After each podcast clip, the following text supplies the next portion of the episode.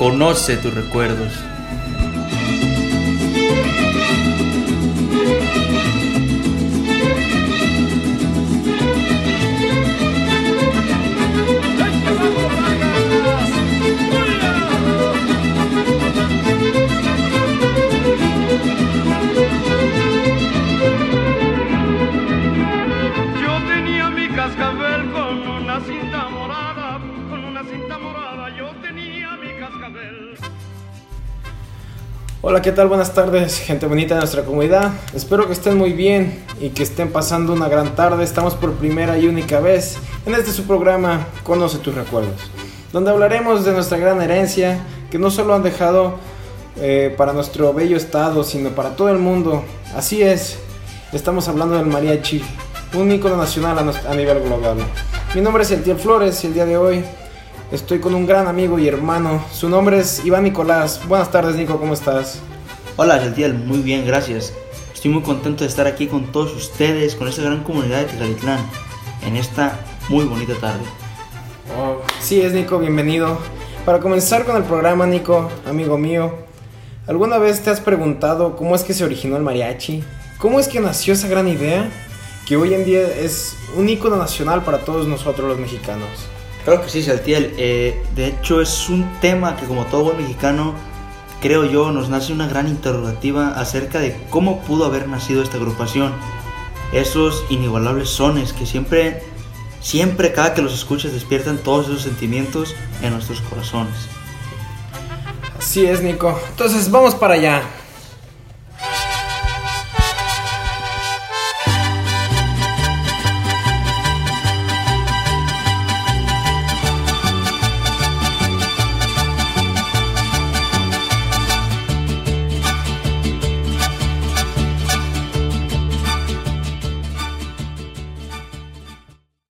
Informarles que este jueves 30 de octubre, la Preparatoria Regional de Tuxpan, en su módulo Tecalitlán, estará celebrando un gran baile bienvenida de terror en el ya conocido Panur Lounge Bar.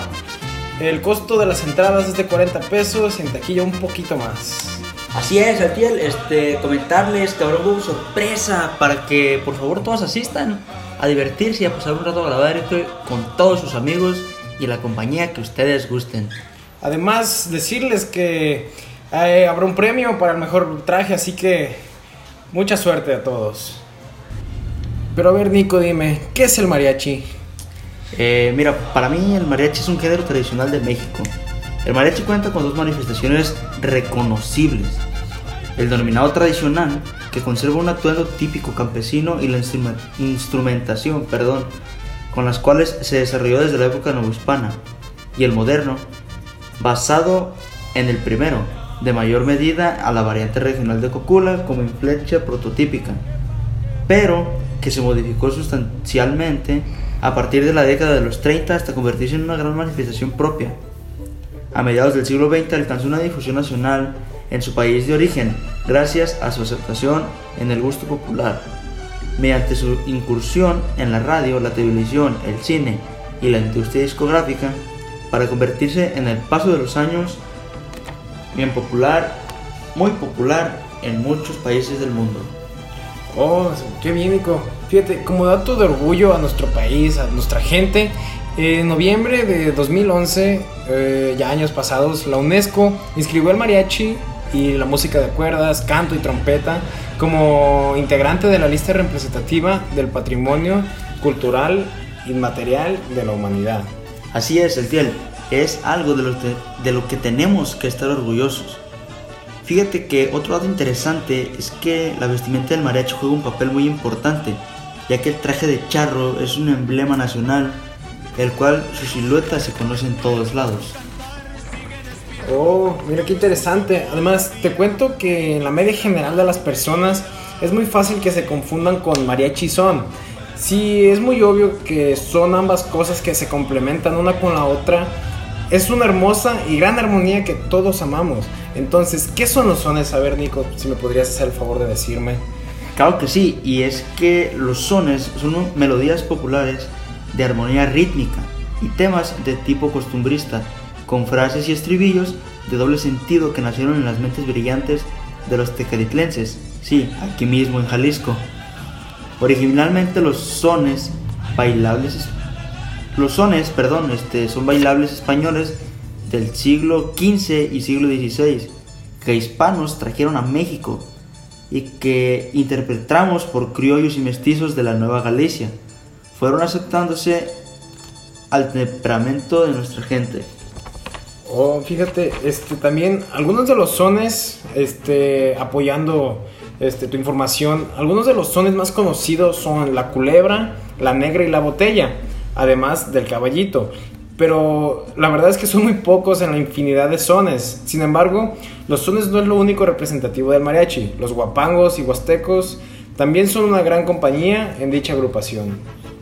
Fíjate que es muy cierto y como un dato sorprendente para todos aquellos aventureros amantes de buena música como lo es el mariachi y que gustan gozar de un buen ambiente, les cuento que en la localidad ya mencionada de Tegalitlán, Jalisco, año con año se ha estado celebrando un gran festival dedicado a este hermoso arte, llamado el Festival de Tecalitlán Los Sones, en el mes de octubre, y déjame decirte que es uno de los mejores festivales a nivel estatal. Oh, mira qué interesante, se les hace esa invitación a todos ustedes, comunidad de no solo de México, también mundialmente, para que asistan a este gran festival. Mira, Nico, a continuación les presentaremos a toda esta gente bonita de Tecalitlán y del mundo eh, un par de sones que son los más icónicos del mariachi, los cuales llevan por nombre el jabalí y el tranchete. Vamos para allá.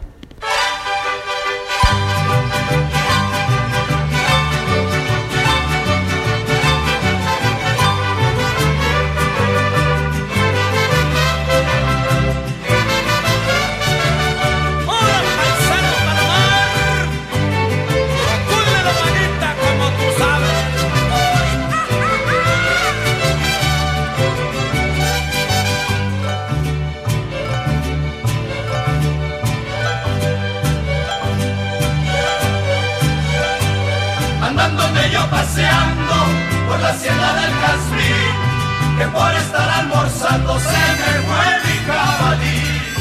Andándome yo paseando por la sierra del Caspi, que por estar almorzando se me fue mi cabalí.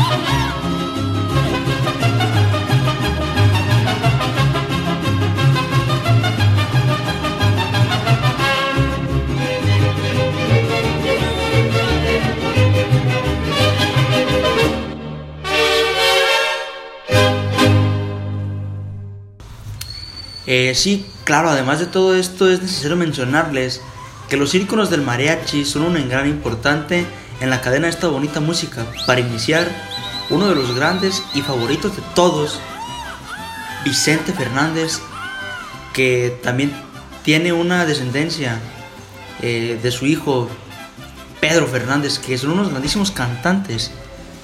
Eh, claro, sin olvidar que hubo muchísimos más en aquellos tiempos, no estoy hablando a más de unos 50, 60 años cuando mucho, que sería el grandísimo Pedro Infante, José Alfredo Jiménez, Javier Solís, que es uno de los más conocidos por sus grandísimos boleros que tiene, y la famosísima, claro, tampoco podría faltar, Lola Beltrán. Muy bella, por cierto, Lola Beltrán. Este, también Nico, te comento que sin olvidar, este, en uno de esos iconos entraría eh, Silvestre Vargas, perdón, este, quien a grandes rasgos fue un músico y compositor mexicano, quien hizo parte del Mariachi Vargas de Tecalitlán, claro que sí, ese icónico Mariachi Vargas, desde 1921 hasta 1975, quien también colaboró con Rubén Fuentes en la composición de piezas musicales para el mariachi ahora muy famosas en todo el mundo.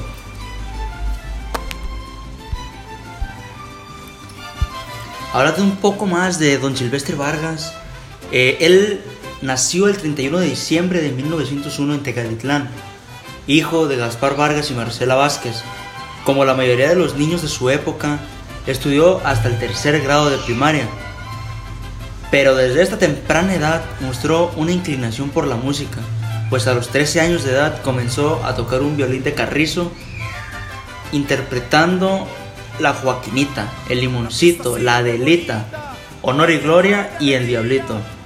Evidentemente, este amor a la música le nació en su casa, pues su padre en 1897 había fundado el Mariachi Vargas, integrado por don Gaspar, director y guitarrista, por cierto.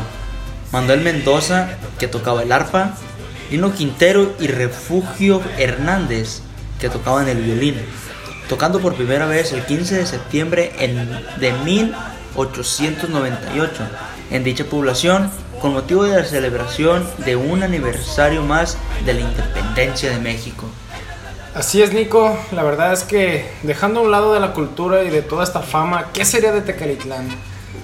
Sí es, Yaltel. Además te cuento que Pedro Infante al igual que Lola Beltrán, seguido podía ver, verles caminando por las calles de este enigmático pueblo. Así como Pedro, Pedro Infante fue una de las primeras personas en destinar recursos para que la gente del pueblo pudiera gozar de agua potable, porque para su época Tecalitlán no tenía esos, ese tipo de privilegios que es una necesidad como población, que es lo que más se necesita. Nico, ¿alguna vez estás preguntando de dónde viene el son del mariachi de Corculas, el mariachi de Tecaritlán, los sones? El son en particular que dio origen al mariachi nació en Cocula, Jalisco, claro. Los habitantes de este pequeño pueblo crearon la base rítmica como una expresión de adoración a la Virgen de la Pila, imitando así a los frailes que utilizaban la música para evangelizarlos eh, la difusión sonora de las guitarras y violines con las caracolas, Teponastlis, si es que es así su nombre, no lo recuerdo muy bien, la verdad. Flautas de carrizo y otros instrumentos indígenas es la chispa que ocasionó el nacimiento de un nuevo género, claro, el mariachi.